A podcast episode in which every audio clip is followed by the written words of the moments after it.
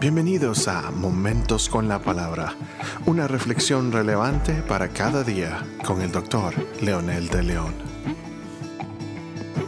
Saludos amigos y amigas, aquí estamos nuevamente para compartir el versículo de hoy.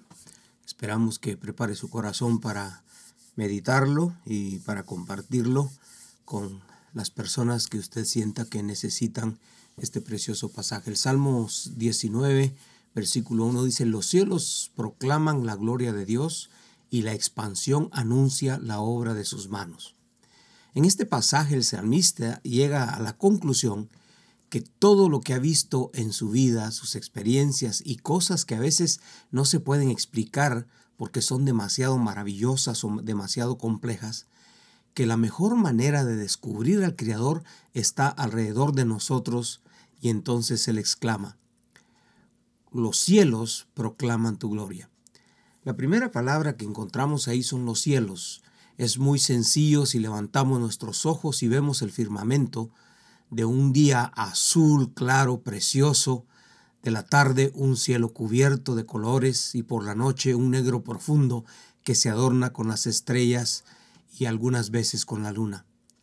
Todo esto, de alguna manera, proclama la gloria de Dios. En otras palabras, la mejor evidencia de esta gloria es el, el, firmamento y el infinito y el entorno en el que nosotros vivimos. Como dijera el comentarista del comentario exegético del Antiguo Testamento, es la suma de sus perfecciones. La segunda cosa, la segunda palabra, es el versículo de, que de muchas formas destruye la idea de la evolución o de que somos invento de extraterrestres con una ingeniería de punta. También deja sin argumentos cualquier idea que somos frutos de la casualidad o que somos solo un punto sin sentido en el universo. Esto es muy importante cuando dice que allí se proclama la gloria de Dios, lo que Él hizo, lo que Él formó. La obra de sus manos incluye un sistema que le permite al ser humano vivir, crecer, reproducirse y cumplir un propósito.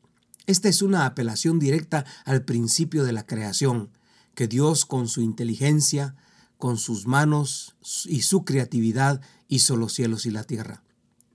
La obra de sus manos también nos muestra que somos sus criaturas, que somos tan importantes, que nos hizo un sistema tan complejo en el universo para que tuviéramos vida, para que creciéramos, para que desarrolláramos un propósito al estar en este universo. La obra de sus manos refleja que fuimos creados a su imagen y semejanza. Esto significa que sus criaturas somos objeto de su cuidado y de la importancia que Él nos da todo el tiempo. Ahora nos toca a nosotros descubrirlo y admirarlo y cumplir con el propósito por el cual Él nos creó y creo que este es el mensaje central del versículo. Esta es la razón de la admiración del salmista, reconocer su grandeza, su poder, su señorío, su paternidad. Los cielos proclaman. Lo que yo necesito ver, descubrir, amar y adorar.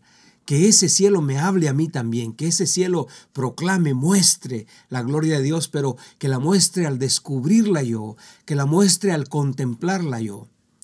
Los neurólogos han descubierto que las personas que descubren, admiran y disfrutan su entorno son las personas más agradecidas, pero también son las personas más felices y más productivas que el promedio común. Qué importante es entonces aprender a descubrir la gloria de Dios, a contemplarla y adorar a su Creador. ¿Qué le parece si ora conmigo diciendo, Dios eterno, en el poderoso nombre de Jesucristo, el Logos eterno que hizo los cielos y la tierra, vengo a ti para agradecerte la vida, agradecerte que no soy casualidad ni accidente, que no soy obra de ningún otro ser más que de ti. Soy una criatura, Señor, diseñada con inteligencia y con propósito.